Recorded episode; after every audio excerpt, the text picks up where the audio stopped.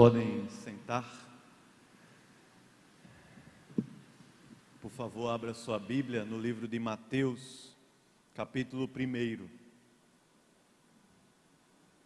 Mateus, capítulo 1. A gente vai ler o texto e logo depois nós oramos, já consagrando ao Senhor dízimos, ofertas, também pedindo ao Senhor a sua bênção.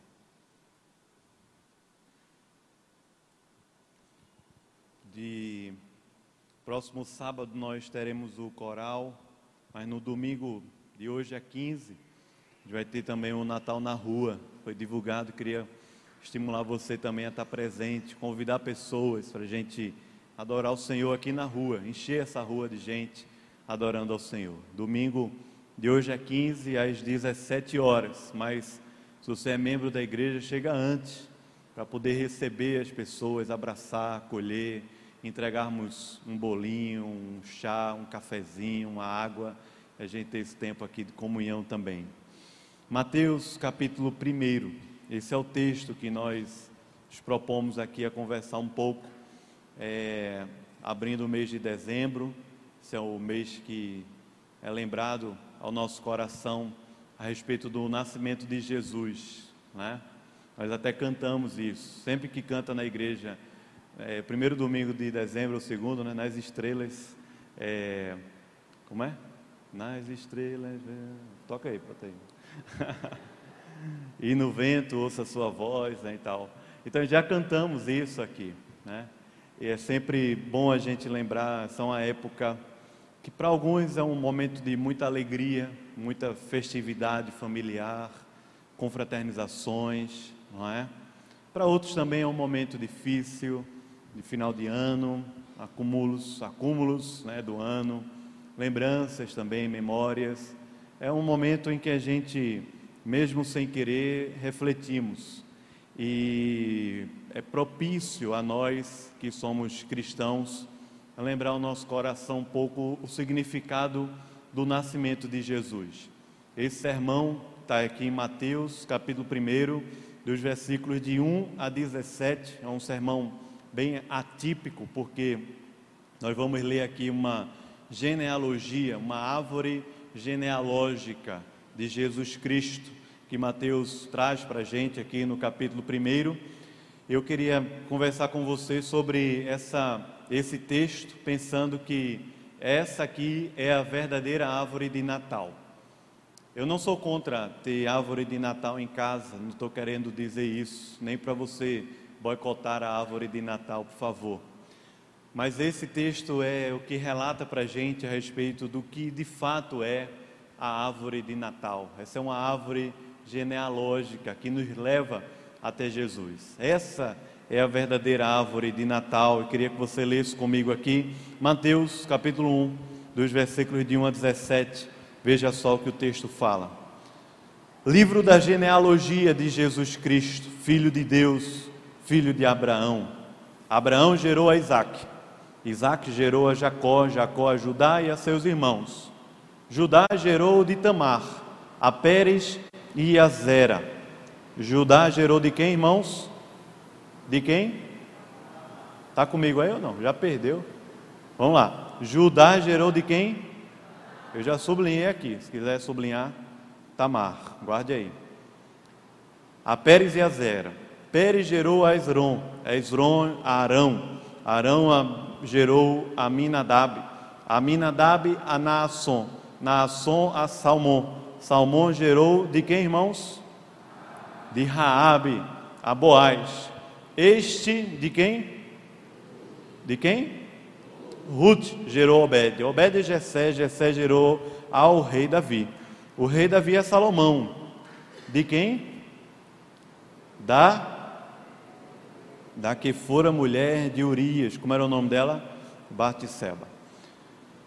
Salomão gerou a Roboão, Roboão a Abias, Abias a Asa, Asa gerou Josafá, Josafá Jorão, Jorão a Uzias, Uzias gerou a Jotão, Jotão a Acais, Acais a Ezequias, Ezequias gerou a Manassés, Manassés a Amon, Amon a Josias, Josias gerou a Jeconias e a seus irmãos no tempo do exílio na Babilônia.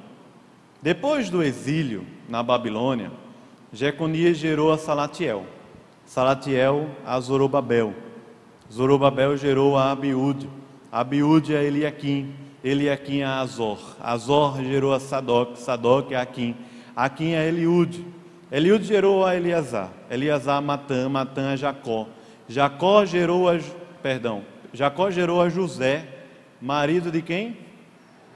Que da qual nasceu que se chama Cristo. De sorte, vamos ler junto, versículo 17. De sorte que todas as gerações, desde Abraão até Davi, são 14. Desde Davi até o exílio na Babilônia, 14. E desde o exílio na Babilônia até Cristo, 14. Amém. Amém? Vamos orar, feche os olhos aí.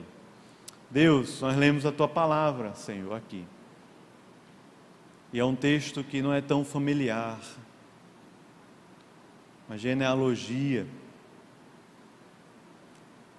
Mas é o texto que nos revela como a história chegou até o Cristo, nosso Salvador, Senhor amado. Ó oh Deus, por graça e misericórdia, abre os olhos do nosso coração, para que a gente possa aqui ouvir a tua voz, milagrosamente, Senhor, por tua misericórdia, nos abençoa, Pai. Senhor, queremos entregar a Ti o nosso coração, Pai. A gente fez aqui como entrega de dízimos, como entrega de ofertas de gratidão. Ó oh Deus, mas isso é só uma representação, nós queremos e precisamos é entregar e consagrar o nosso coração, é a nossa família, são os nossos recursos, o nosso trabalho, porque é o Senhor quem nos sustenta. Tudo é teu, Senhor, e nós queremos devolver a Ti, que o Senhor nos use para a Tua glória em todo o tempo, Pai. Nos abençoa. Nós te pedimos em nome de Jesus. Amém. Amém.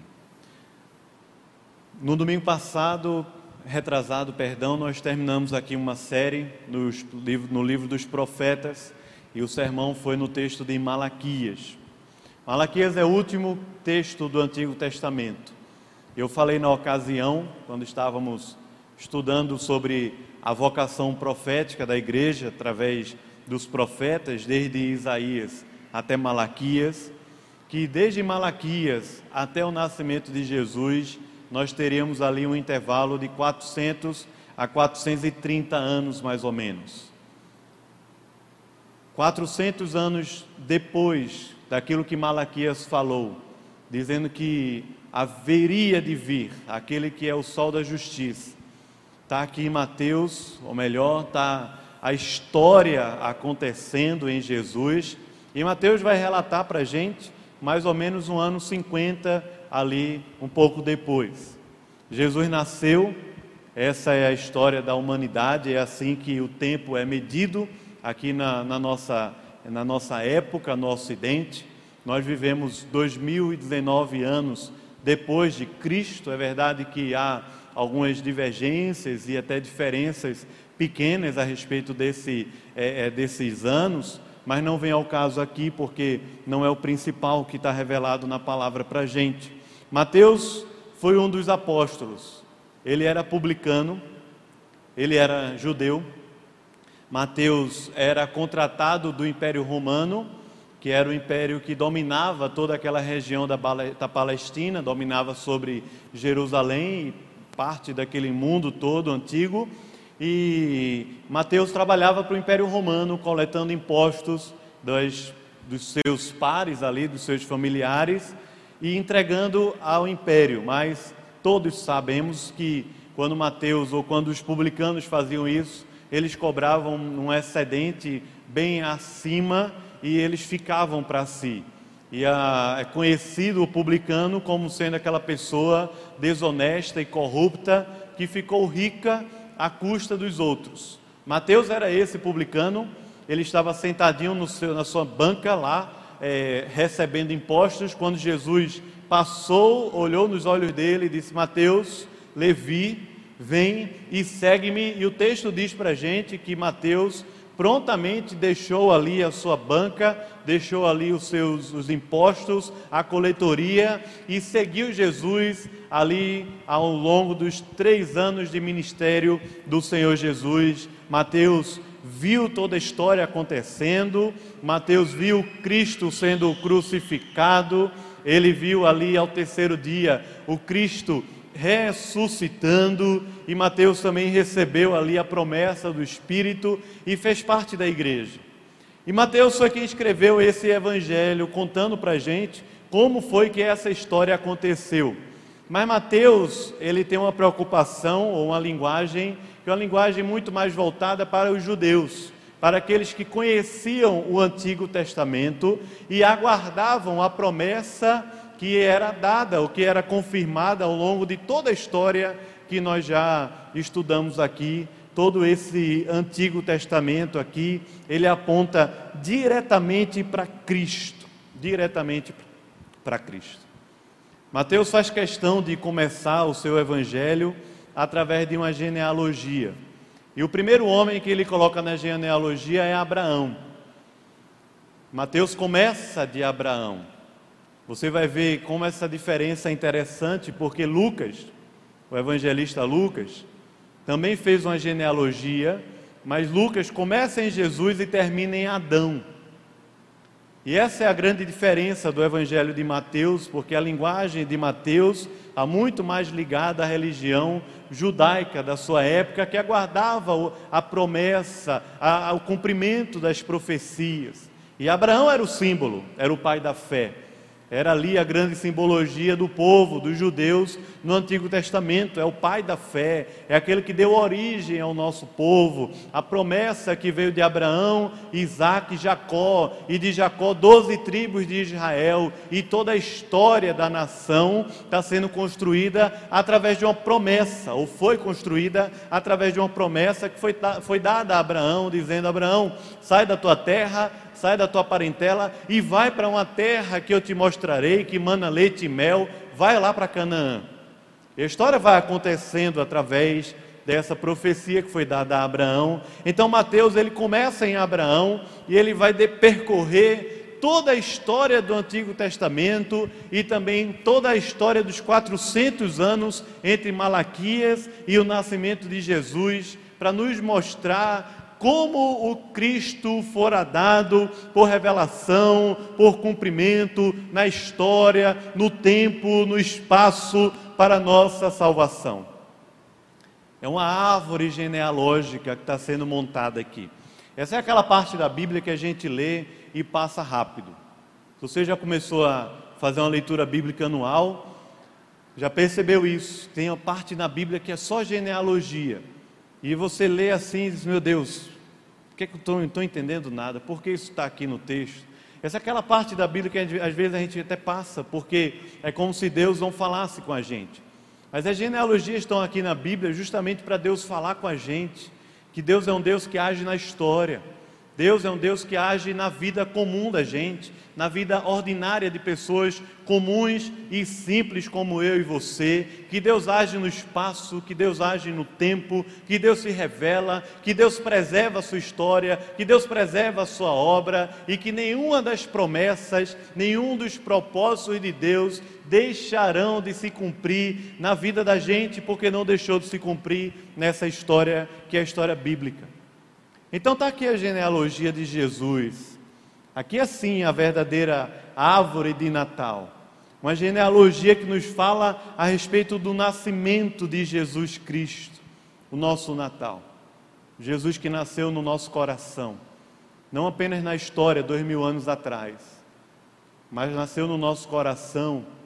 E à medida que nós o adoramos e o contemplamos, não apenas uma vez ao ano, no mês de dezembro, mas quando o adoramos e o contemplamos no nosso quarto, aqui no culto, quando tomamos a ceia, quando convivemos com os irmãos em Cristo, à medida que participamos da vida de Jesus aqui na terra e abençoamos pessoas com o poder de Jesus, nós podemos sentir e perceber e renovar no nosso coração o verdadeiro Natal, que não tem a ver com as luzes, não tem a ver com as compras, não tem a ver com as confraternizações, não tem a ver é, com o mercado financeiro, com o comércio, não tem a ver, não.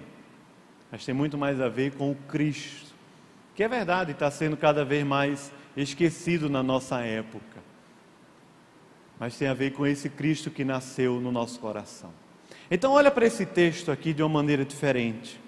Veja aqui como Mateus, esse discípulo amado, resolveu revelar para a gente o Evangelho de Jesus na história.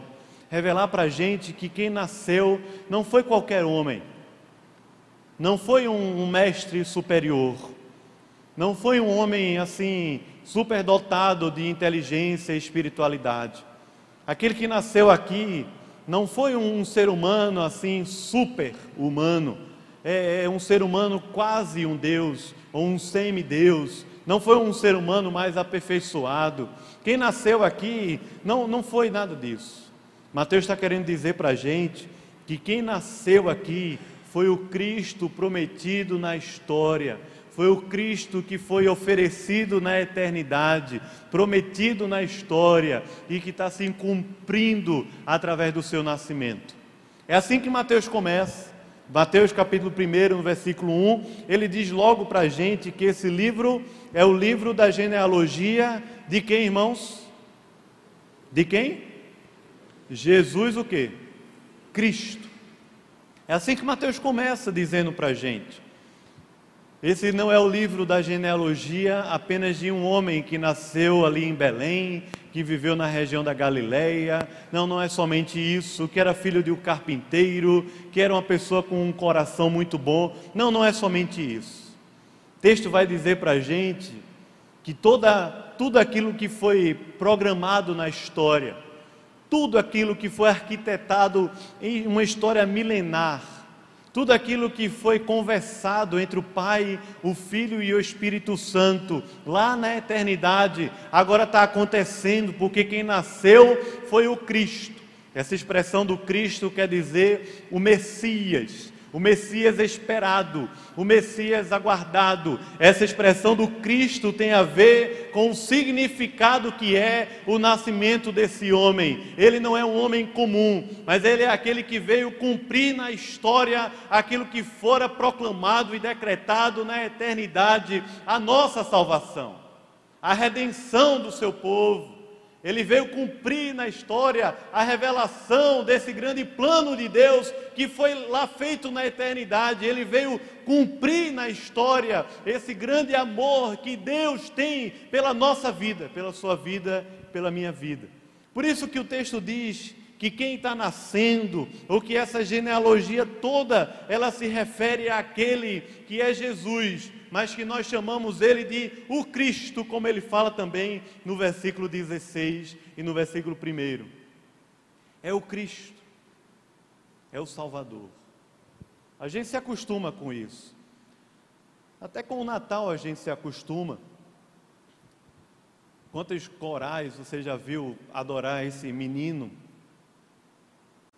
Quantas peças de teatro, Quantas vezes você já ouviu sermão sobre o Natal? Quantos natais a gente já passou junto aqui na igreja? A gente se acostuma com essa história.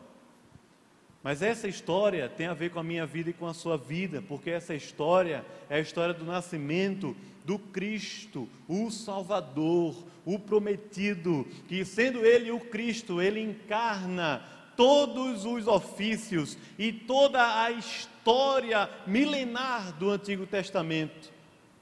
Ele é o Cristo, irmãos. Veja que o que está acontecendo aqui é que nasceu aquele que o profeta Moisés lá atrás, mais de mil anos antes de Cristo nascer. O profeta Moisés lá atrás está é, tá, tá nascendo aqui na história aquele que o profeta Moisés lá atrás falava sobre ele lá na frente. Está nascendo aquele que é maior do que Moisés. Está nascendo aquele que é maior do que o profeta Elias. Está nascendo o Cristo como o verdadeiro profeta, pelo qual nenhum antes dele poderia ter existido, porque toda a natureza profética e toda a natureza do Antigo Testamento aponta para Cristo. Quando a Bíblia diz para a gente, lá em Gênesis capítulo 1, versículo 1, que no princípio criou Deus os céus e a terra, e todo o texto vai narrando para a gente essa história, tudo isso foi criado por meio de Cristo e para o próprio Cristo. Por isso que as profecias milenares e elas que vão passando por toda a história do Antigo Testamento, através dos profetas, elas encontram seu cumprimento em Cristo, Cristo nascendo, sendo Ele o Cristo, Ele é o verdadeiro profeta de Deus aqui na terra. Mas não somente isso, esse Cristo que nasceu, Ele é também o sumo sacerdote ele é aquele que vai poder entrar no trono e na presença do Pai e interceder por mim e por você. Ele não é aquele sacerdote do Antigo Testamento que levava um cordeiro na mão para ser imolado em favor dos nossos pecados. Mas ele é aquele sacerdote que é o próprio Cordeiro que tira o pecado do mundo. Ele é aquele sacerdote que se fez Cordeiro de Deus para ser trucidado e morto e o seu sangue nos purificar de todo pecado. Ele é o Cristo e ele nasceu na história. Ele é o sacerdote segundo a ordem de Melquisedeque, como Hebreus fala para a gente. Ele é o Cristo que é aquele sumo sacerdote que se compadece de nós nas nossas fraquezas, porque conheceu a humanidade, conheceu a história que a gente vive aqui na terra, porém sem pecado. Mas Ele é aquele sumo sacerdote que intercede por nós, pelo qual nós podemos correr para Ele, porque Ele tem para nós graça e misericórdia para a ocasião oportuna, como o livro de Hebreus fala para a gente no capítulo 4, versículo 16. Esse Cristo que nasceu é o Davi, é a raiz de Davi, é o leão da tribo de Judá, por isso que ele é o Cristo. Esse Cristo que nasceu é aquele que o rei Davi através do seu reino lá atrás, mil anos antes de Cristo. Tudo aquilo representava, e todo aquele reinado, e toda aquela presença de Deus estava apontando diretamente para o Cristo. Por isso que ele é o Cristo, porque Cristo, sendo o Messias, encarna todos os ofícios que nos foram dados no Antigo Testamento, ele é o nosso rei, ele é o nosso profeta, ele é o nosso sacerdote real o sumo sacerdote. Mas não somente isso, irmãos. Essa história aconteceu, ou melhor, essa genealogia aponta para a gente, essa árvore genealógica, ela nos revela que aconteceu algo inusitado na história através da graça de Deus. Ou melhor, histórias inusitadas, totalmente inusitadas. Geralmente a história de um rei ela é contada de uma maneira pomposa e bastante gloriosa. Se você estudou alguma coisa ligada à educação, você deve ter percebido que o pessoal fala que quando se constrói uma história, se omite alguns fatos que não são interessantes para aquela história, até porque quem constrói e escreve a história geralmente é quem está no poder. Mas essa história do Cristo ela é diferente.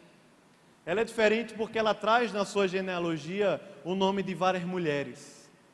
E isso torna totalmente diferente, porque nenhuma genealogia real na época, na Idade Antiga, trazia consigo a presença de mulheres, nenhuma. Mas a Bíblia fala para a gente que homem e mulher, macho e fêmea foram criados à imagem de Deus. Está aqui a presença de mulheres. Mas não somente a presença de mulheres aqui na genealogia de Jesus, mas o Mateus vai fazer questão, fazer questão de destacar o que faz parte dessa história, ou melhor, faz questão de destacar todas essas histórias que aconteceram até chegar no Cristo. O que acontece é que Jesus nasceu de uma maneira totalmente inusitada e diferente, você sabe bem como é isso.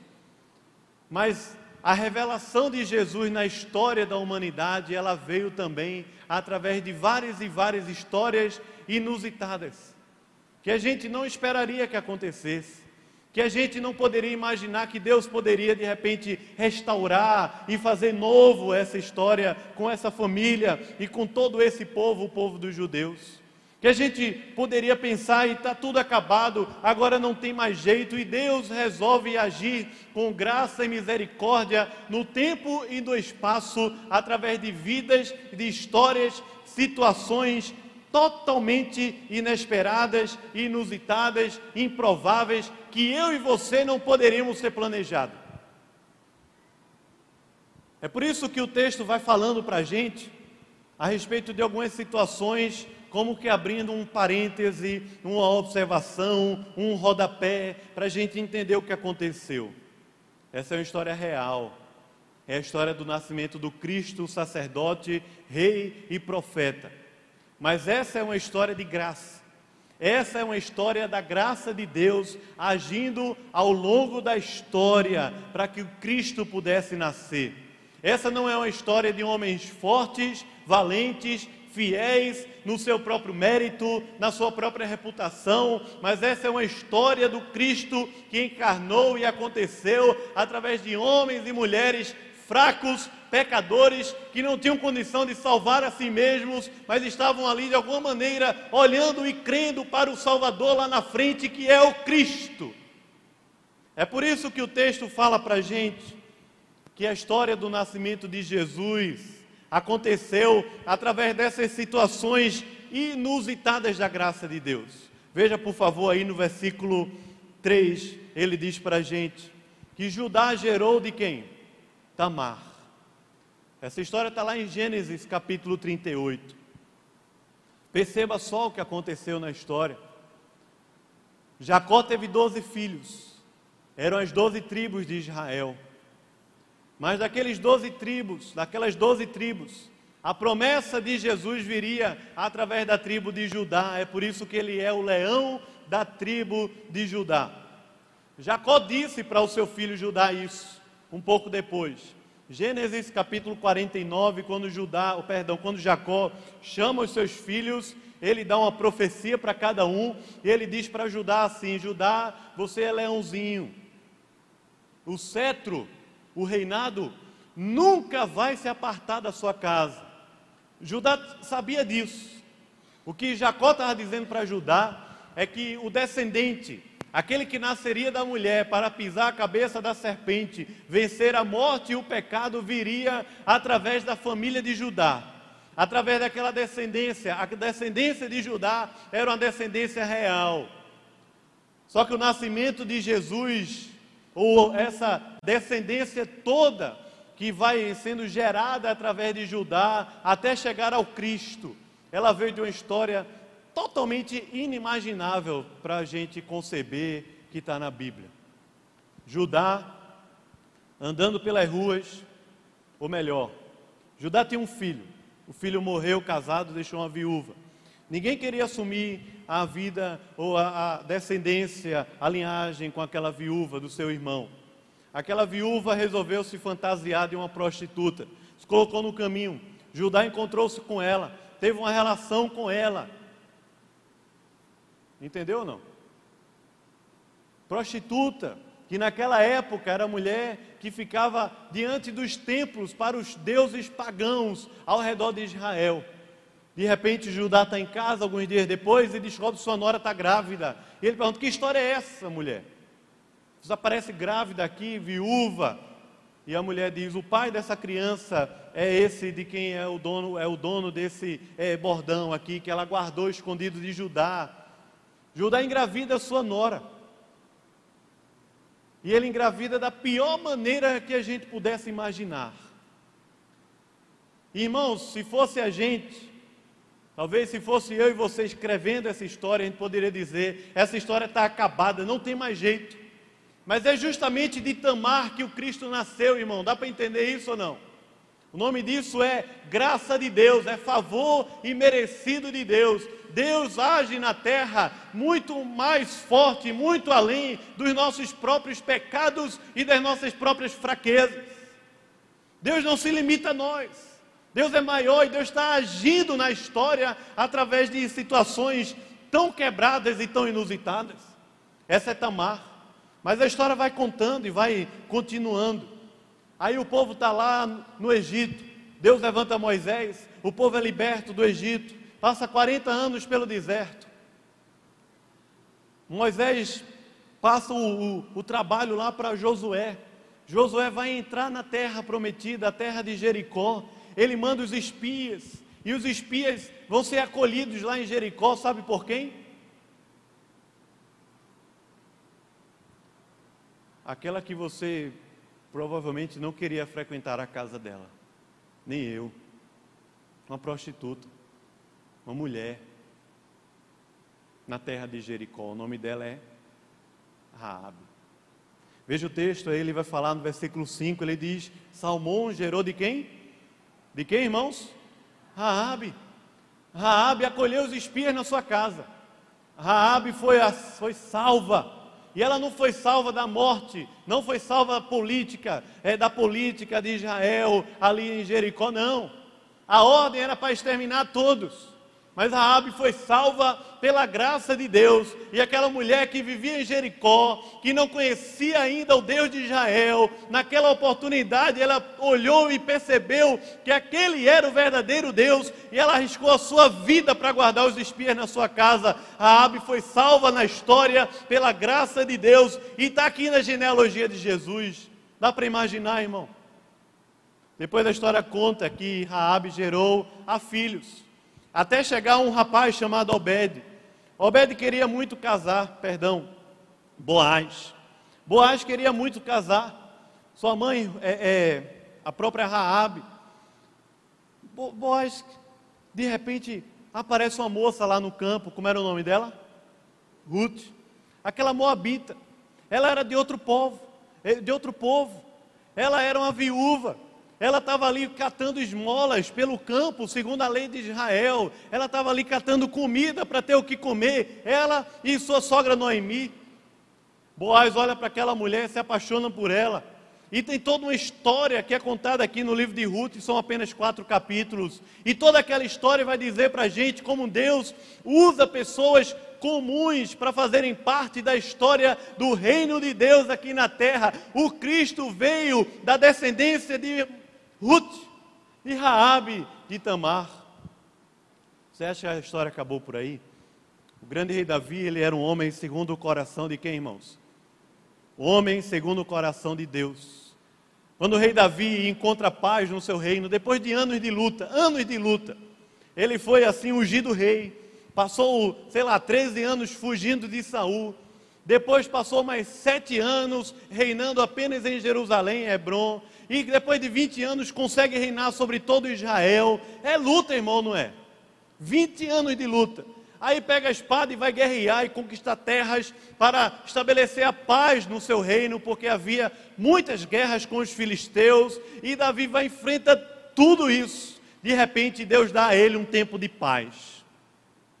E naquele tempo de paz, quando Davi se acomodou no seu reino, não foi para a guerra, a tentação apareceu lá no seu palácio, da varanda, quando ele estava mexendo no Instagram, no WhatsApp, percebeu uma mulher. Ele manda chamar. O nome dela é Batseba. Batseba era casada. O marido de Batseba estava na guerra. Davi devia estar na guerra, mas o marido dela que estava lá, guerreando. Davi chama ela. Davi tem uma relação com ela ali ela vai embora, ela engravida, manda dizer ao rei que engravidou. Davi enlouquece a cabeça e diz: E agora o que é que eu vou fazer? Davi manda chamar Urias de volta. O mal está sendo maquinado, toda a estratégia está sendo montada para que é, é, Davi se livre daquele pecado de alguma forma, mascarando aquela situação. Manda trazer Urias. Urias volta. Davi diz: Urias, dia de folga Semana de folga para você, trabalhou muito. Você é um cara muito honrado, funcionário do mês. Estou lhe dando aqui uma semana de folga. Vai para casa, Urias. Rapaz, vai curtir tua mulher, cara. Bota lá um filme romântico. Ah, fica lá com ela, rapaz. Dá uma descansada, está muito estressado. Sabe o que acontece? Urias está lá, segundo Samuel conta para gente. Urias ficou na porta do palácio, mas não entrou em casa porque ele não queria desonrar a Deus, desonrar os seus amigos que estavam na guerra, desonrar ao rei, porque a lei dizia que em tempos de guerra o homem devia ter abstinência e estar tá lá na guerra. Davi diz: agora não tem mais jeito. Ele faz um bilhete. Ele diz assim: Urias, leva esse bilhete lá para o general. A Urias leva o bilhete, viaja a cavalo, quilômetros e quilômetros. E o bilhete fechadinho, lacrado. Urias nem abriu. Porque se fosse eu, dava pelo menos aquela do sol, né? Você não abre, mas quer ver o que é que tem dentro. Aí, Urias chegou lá dizer assim: me bota lá, bota Urias na frente da batalha. A frente da batalha é para morrer.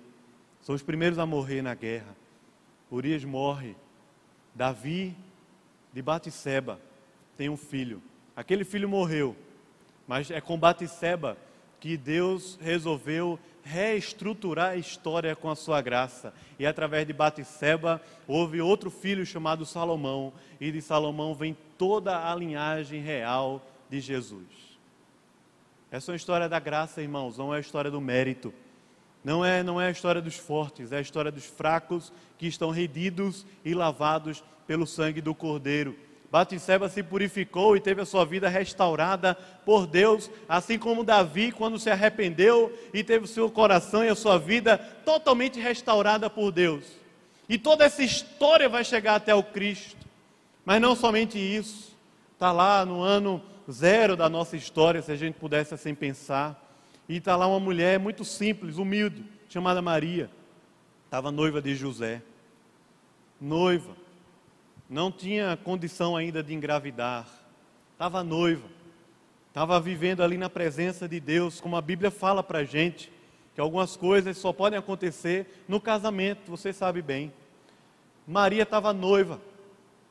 De repente o anjo aparece e diz assim: vai ter um filho. O nome dele será Emanuel, que quer dizer Deus conosco. Maria diz assim: Eis aqui a tua serva, eis-me aqui, Senhor. Ela engravida do Espírito Santo, uma mulher simples, nova, que não era casada ainda, está dizendo a Deus assim, Senhor, faz da minha vida o que tu queres. Não era uma mulher rica, não era poderosa, era uma mulher simples e comum da história mas ela ia se casar com um homem que fazia parte da linhagem real, da linhagem de Davi, o nome dele é José. José, você sabe, ficou maluco. Disse: Como assim? A mulher está grávida. Como assim? Até que Deus aparece para José, um sonho, e José crê naquela palavra do Senhor e resolve assumir a família, casa com Maria, fogem, cuidam daquele menino e toda uma história vai acontecer de fatos, narrativas tão cheias de, de situações assim maravilhosas para a gente aprender. A história do nascimento de Jesus é a história da graça de Deus agindo nas situações mais improváveis da vida da gente. Eu não sei para você, mas esse ano para mim foi um ano difícil. Mas eu posso dizer, sem sombra de dúvida, a graça de Deus agiu na minha vida nos momentos mais inusitados, mais improváveis. Foi num momento de frustração, em momentos de ressentimentos, em momentos de mágoas, em momentos em que eu fui reprovado, em situações e outras, em momentos em que eu fui caluniado, em momentos em que eu estava numa pressão e crise tão grande, querendo desistir de tudo, justamente nesses momentos mais difíceis, de dores mais profundas, de situações mais inesperadas que podem acontecer na vida da gente. São esses os ambientes mais propícios para que a graça de Deus seja derramada na nossa vida de maneira abundante e restauradora para a gente caminhar com Deus. Por isso que o nascimento de Jesus foi assim. Não é o nascimento, não, o nascimento não é a história dos grandes homens dos poderosos, dos ricos, dos sábios, daqueles que estão vivendo a vida conforme as suas próprias forças. Mas é a história de pessoas fracas, quebrantadas, restauradas, agraciadas por um Deus de amor e de misericórdia. É assim a história de Jesus. É a história que aconteceu através de situações das mais inusitadas. A história de Jesus aconteceu também no tempo e no espaço. É uma narrativa e por isso a genealogia está aqui. Está aqui para dizer para mim e para você que essa aqui é uma história real, não é mito. Essa aqui não é uma história que ela foi criada religiosamente para a gente crer. Essa aqui não é uma história imaginária que, que preenche lá aquelas lacunas da nossa mente, não. Essa é uma história que aconteceu no tempo, ela aconteceu no espaço. Porque Deus se relaciona com todas as situações que nós vivemos, as mais simples e cotidianas. E Deus se revela no tempo e no espaço.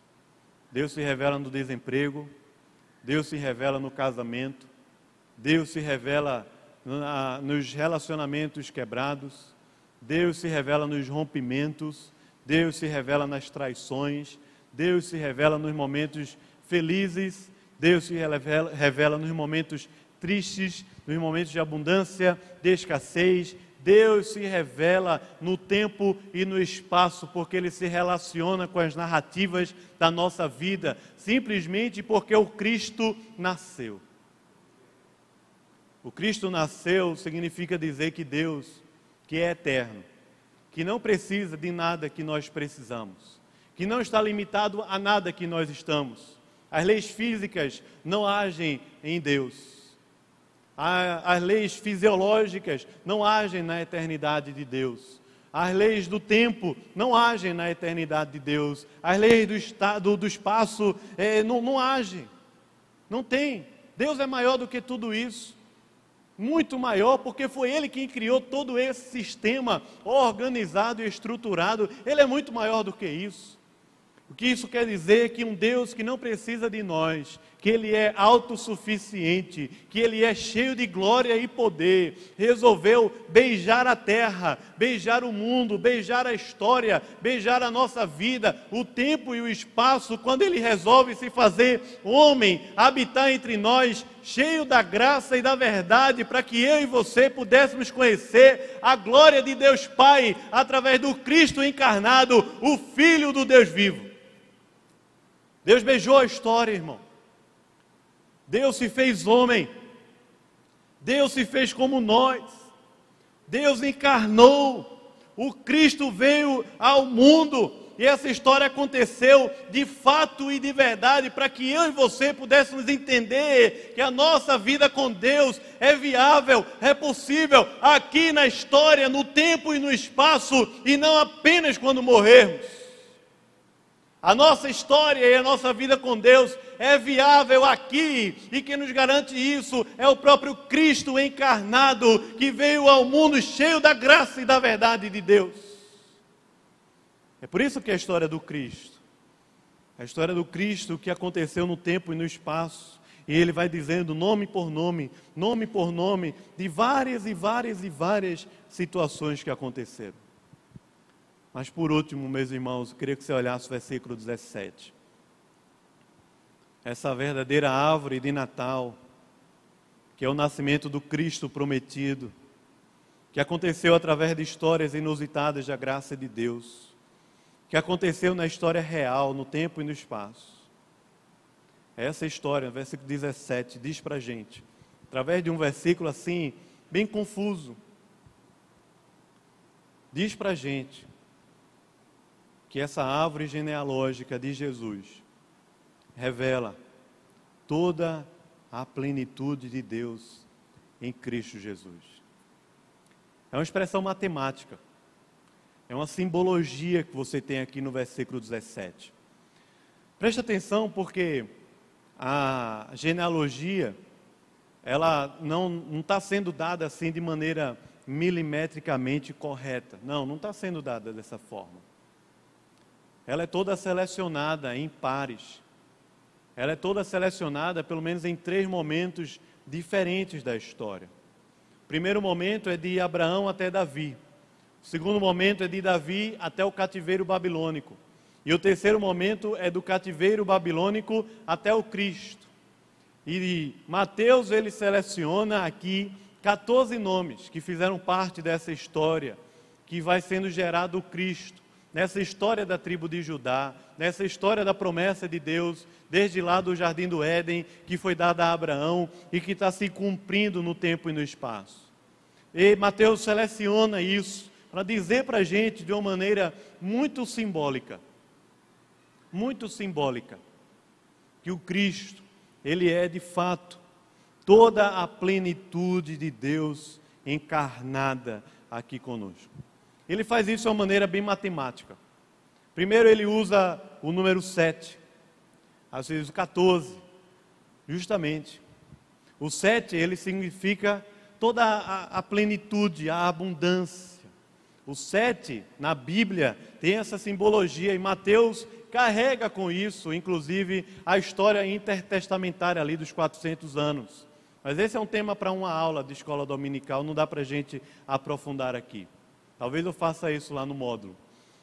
Mas Mateus, ele está usando aqui a simbologia do número 7. O 7 representa toda a plenitude de Deus, porque ele une dois números. Primeiro é o 3, depois é o 4. O 3, que é o número da plenitude, do enchimento, é Deus Pai, Deus Filho e Deus o quê?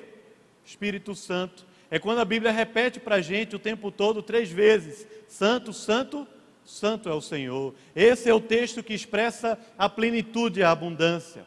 O 4 também, porque a Bíblia vai falando para a gente, o Antigo Testamento todo, dizendo que Deus habita nos quatro cantos dessa terra. Deus governa nos quatro cantos dessa terra. Essa é a expressão da presença abundante e plena de Deus em toda a história. Então esses números se unem se unem e expressam a abundância e a plenitude de Deus. Mas aí Mateus multiplica por dois, ele diz: não é só sete, são 14. 14. 14 nomes que estão sendo apresentados em três etapas diferentes da história. É confuso isso, mas o versículo 17 diz de maneira muito clara para a gente: ele fala de sorte que todas as gerações, desde Abraão até Davi, são quantos? 14. Desde Davi até o exílio na Babilônia são quantos? E desde o exílio na Babilônia até Cristo são quantos irmãos? Não é para a gente simplesmente aprender simbologia. Mas o que Mateus está falando para a gente aqui é que em Cristo habita toda a plenitude de Deus. Ele é a imagem do Deus invisível o primogênito entre todos. Ele é o que nos liberta do império das trevas e nos transporta para o reino do Filho do seu amor. Ele é o próprio Deus, é o Logos, é o Verbo. Por meio dele tudo se fez e sem ele nada do que foi feito teria sido realizado, criado. Tudo foi feito para a sua glória. Ele é aquele desde a eternidade à eternidade, é Deus é Senhor, é Salvador da nossa vida e da nossa história. Ele é o Cordeiro de Deus que tira o pecado do mundo. Ele é o Senhor dos senhores. Ele é o Rei dos reis. Ele é que tem a história no controle das suas mãos. Ele é que tem a minha vida e a sua vida nas suas mãos, de maneira que o inimigo, o maligno, o mundo, o pecado, nada vai, nos, vai conseguir nos arrebatar das mãos desse nosso pastor, desse Cordeiro, desse Salvador, que é também um leão da tribo de Judá, que foi até a cruz, que ali abriu os sete selos, trazendo glória ao nome do Pai, glória ao nome do Filho, para que através disso, dessa obra redentora, todas as nações da terra pudessem estar na presença do Cordeiro, adorando-o para toda a eternidade. A honra, a glória, o louvor sejam dados ao Cristo, que é o Cordeiro de Deus que tira o pecado do mundo. Por isso que ele é visto lá em Apocalipse. João vê ele como um cordeiro. Os anjos estão vendo um leão que venceu, que é digno de abrir os livros, desatar os seus selos, porque é nele quem reside toda a plenitude, tudo que nós precisamos. Por isso que ele é não apenas Jesus, não apenas um homem simples e comum, mas ele é o próprio Cristo. Genealogia não está aqui para a gente memorizar os nomes difíceis e aprender uma teologia mais complicadinha da Bíblia, não. Genealogia está aqui para chamar eu e você para fazer parte dessa história. Porque a genealogia de Jesus, ela continua acontecendo de maneira espiritual. Ele mesmo falou em João capítulo 15: Eu sou a videira verdadeira, meu pai é o agricultor. Todo aquele que crê em mim está sendo enxertado na videira. Mas aquele que não crê em mim, que não pratica as minhas obras, que não quer de fato comunhão, vai ser tirado, vai ser queimado, vai ser colocado para fora. Mas aquele que vem, aqueles ramos que vão sendo enxertados, à medida que se relacionam, que a seiva vai passando e vai frutificando e vai abençoando a terra. Essa genealogia está aqui para dizer para mim e para você o que Jesus falou lá em João capítulo 15, do versículo 16, dizendo: Não foi você que escolheu a mim, não fostes vós que me escolheram. Antes, eu vos escolhi a vós outros, e vos designei para que vades e deis fruto, e o vosso fruto permaneça. Hoje é o meu nome, é o seu nome. É Cristo em nós, a esperança da glória para o mundo caótico que nós vivemos. Amém, irmãos? Hoje somos nós.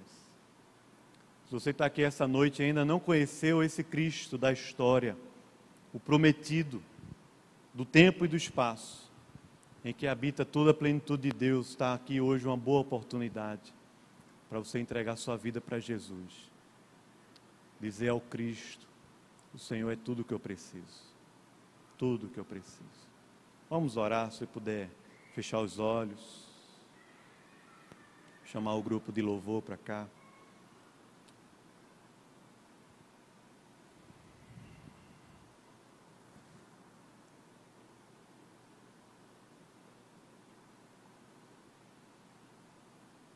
Quem sabe aqui não há pessoas para serem libertas da prostituição como Tamar, Raabe, Batseba.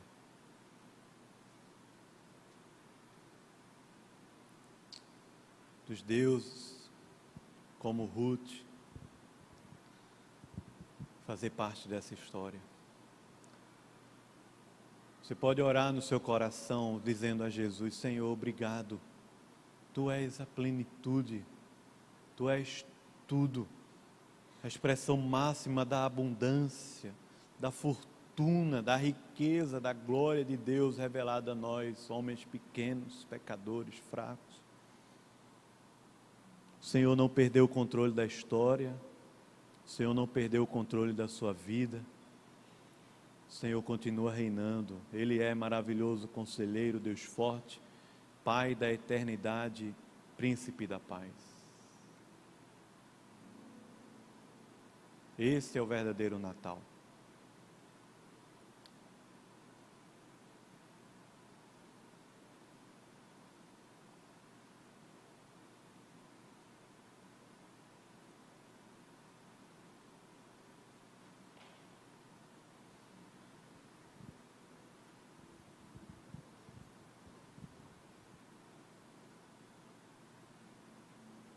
Senhor Jesus, nós te louvamos Queremos, Senhor, te entronizar nas alturas aqui no nosso coração.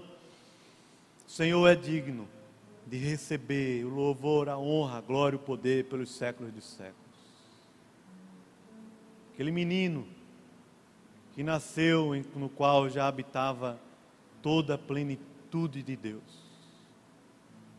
Nasceu ser humano, mas sendo Deus, habitou entre nós Deus beijando a terra, se relacionando conosco. Ó oh, Senhor, vem fazer parte da nossa história, Senhor, cada vez mais. Não deixa a gente a mercê do acaso. Não deixa, Senhor, a gente a mercê do nosso próprio coração, da nossa própria época, do nosso próprio tempo.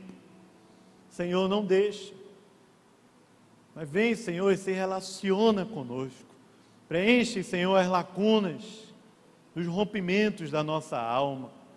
Preenche, Senhor, as lacunas das dores mais profundas. Preenche, Senhor, as lacunas e vazios dos traumas, dos nossos pecados e fraquezas, Senhor, para que a gente precise de Ti e ame somente a Tua presença e a Tua glória aqui, Senhor.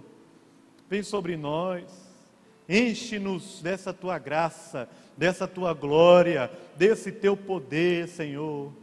e faz a nossa vida aqui viável no poder do teu Espírito para a glória do teu nome, Senhor. Faz a nossa vida com o Senhor aqui na terra, hoje, no século 21, aqui em Recife, nessa cidade. Cidade caótica das trevas, mas que ela possa ver a grande luz do Senhor através da nossa vida. Usa-nos, nos abençoa, em nome de Jesus. Em nome de Jesus. Amém. Amém. Vamos ficar em pé.